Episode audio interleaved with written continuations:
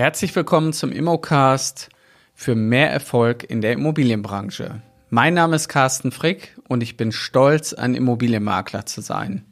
Und ich hätte mir das vor zwölf Jahren nicht denken können, einmal den schönsten Beruf auszuüben und anderen Menschen Immobilien verkaufen zu können. Heute begleite ich Quereinsteiger und Berufswechsler dabei, in die Immobilienbranche hereinzukommen und auch Immobilienmakler nochmal ihr bestehendes Business auf ein neues Level zu bringen. Mein heutiges Thema ist, warum eine Reservierungsgebühr fast immer unzulässig ist. Wenn Makler Kaufimmobilien vermitteln, verlangen sie manchmal eine Reservierungsgebühr von potenziellen Käufern. Im Gegenzug bieten sie dann an, die Vermarktung für die Immobilie für einen gewissen Zeitraum auszusetzen. Allerdings ist diese Reservierungsgebühr meistens und fast immer nicht zulässig. Und ich persönlich kenne das natürlich auch zuhauf, ähm, gerade beim Verkauf einer einer Immobilie ist es so, es gibt viele potenzielle Käufer und viele wollen halt auch zum Abschluss kommen und meistens ist es so, dass wenn kein Kunde oder kein Interessent da ist, kommen meistens am Ende immer zwei. So, wie wickelt man das ganze Thema ab? Man hat plötzlich zwei Leute vor sich stehen oder vielleicht auch mehr und die sagen, hey, ich will's kaufen, ich will's kaufen. Ähm, aber man weiß natürlich als Immobilienmakler gar nicht, gut, wem gebe ich denn jetzt eigentlich den Zuspruch? Und da passiert natürlich viel intuitiv. Aber natürlich auch ähm, ist alles nicht nur eine emotionale Entscheidung. Am Ende muss natürlich auch die Bank dahinter stehen und das ganze Thema begleiten. So, in solchen Fällen gehen ab und zu auch Immobilienmakler her und schließen dann Reservierungsvereinbarungen ab mit so einer, mit einer sogenannten Reservierungsgebühr. So, und diese Reservierungsgebühr wird halt beim Nichtkauf auch nicht zurückgestattet. Und das ist gerade hier das Thema, was wir haben, dass solche Gebühren halt nicht zulässig sind und im allerschlimmsten Fall sogar dazu führen, dass der Makler seinen kompletten Provisionsanspruch verliert. Dazu später. So, ähm, wenn natürlich ähm, oder erstmal generell ist es so, dass Reservierungsgebühren bei vorformulierten Verträgen ähm, so nicht getroffen werden können. Das heißt, ähm, der Kunde, der die Immobilie kaufen möchte, hat hier keinen nennenswerten Vorteil. Und da gibt's halt schon ein BGH-Urteil, was im Jahr 2010 mal vor Gericht gekommen ist. Und in dem Fall ist es so, wenn ihr Reservierungsgebühren von euren Kunden verlangt und es nicht zu einem Kaufabschluss kommt, dann müsst ihr diese Reservierungsgebühr auch zurückzahlen. Deshalb, das Urteil ist relativ klar. Es gibt, natürlich gibt es hier ähm, auch eine Regelung und das, ähm, die Regelung ist halt so, bei vorformulierten Vereinbarungen und ihr werdet definitiv eine vorformulierte Vereinbarung benutzen, unterliegt das dem bürgerlichen Gesetzbuch und besonders strengen Inhaltskontrollen. Und diese Inhaltskontrollen sind nämlich dann am Ende auch dafür ähm, wichtig, um zu entscheiden, ob es wirklich zulässig ist, jemanden Geld abzunehmen, wenn er sich gegen den Kauf einer Immobilie entscheidet. Weil auch die Richter hier von dem BGH-Urteil haben gesagt, der, dem Kunden ist kein Vorteil dadurch entstanden und äh, dem, dementsprechend ist die Gebühr auch nicht zulässig. Ähm, so, ähm, theoretisch wäre das aber denkbar, dass so eine Reservierungsgebühr auch funktioniert.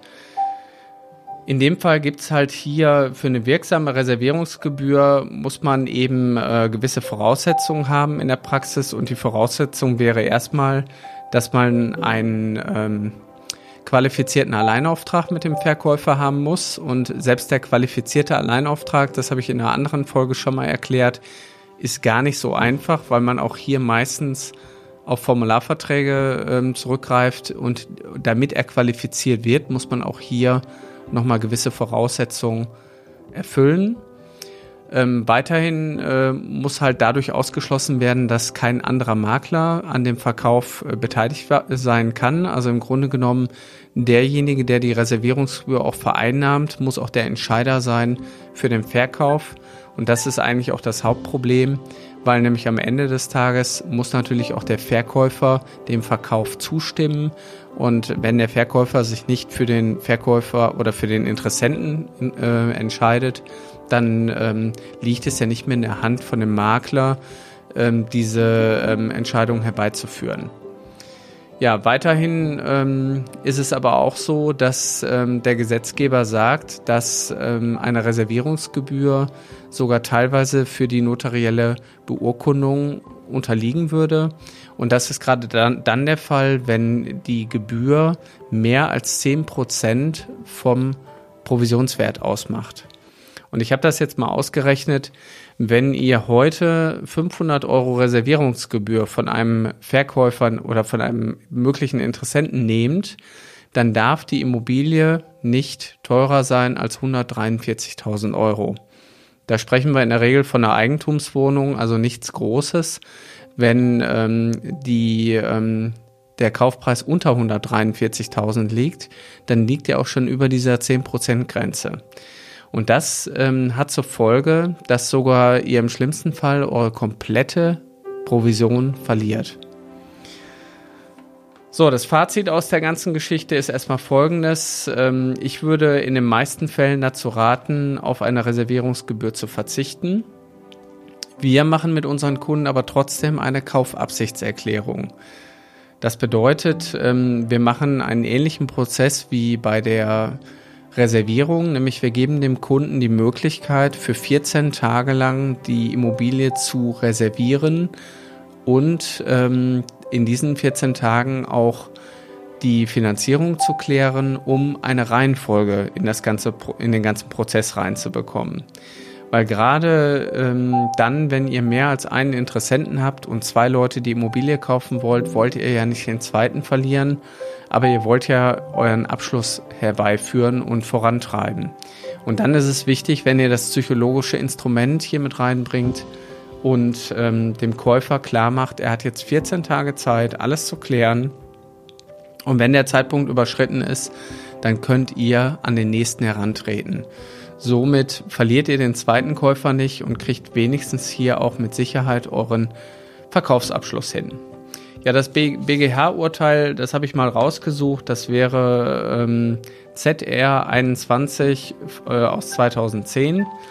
Äh, kann man nochmal nachlesen, wenn man möchte, aber ich würde grundsätzlich einfach empfehlen, dass so Reservierungsgebühren äh, aus meiner Sicht nichts bringen, weil die bringen euch nur in der Buchhaltung mehr Arbeitsaufwand, auch wenn ihr die Reservierungsgebühr später gegenbucht. Ähm, das führt einfach zu immer wieder Prozessen, um Geld zurückzuerstatten und ich würde euch einfach empfehlen, grundsätzlich darauf zu verzichten.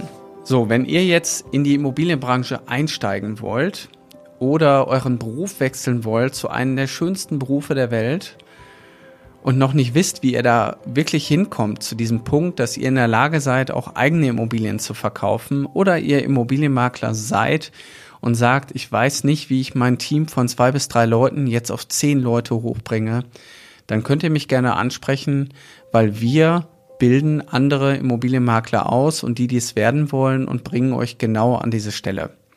Wir haben dafür eine Ausbildung, die nennt sich die Mein Makler Ausbildung und genau die beinhaltet das. Die bringt euch in drei Monaten genau an die Stelle, dass ihr erfolgreich in den Markt eintauchen könnt oder eben durchstarten könnt.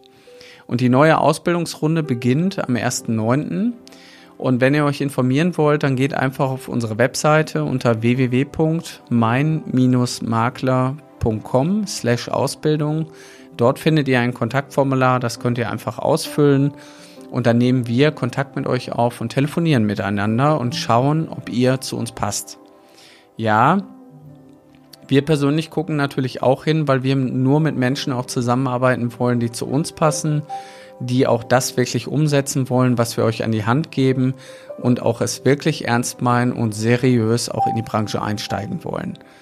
Wenn ihr in die Branche einsteigen wollt, dann meldet euch an unter www.mein-makler.com slash Ausbildung und wir telefonieren in ein paar Tagen. Ja, 1.9., ganz kurz noch, wir haben nur noch zwei Plätze frei, dann ist die Gruppe auch wieder voll und dann geht's wieder weiter. Also bis bald, euer Carsten Frick, viel Erfolg in der Immobilienbranche.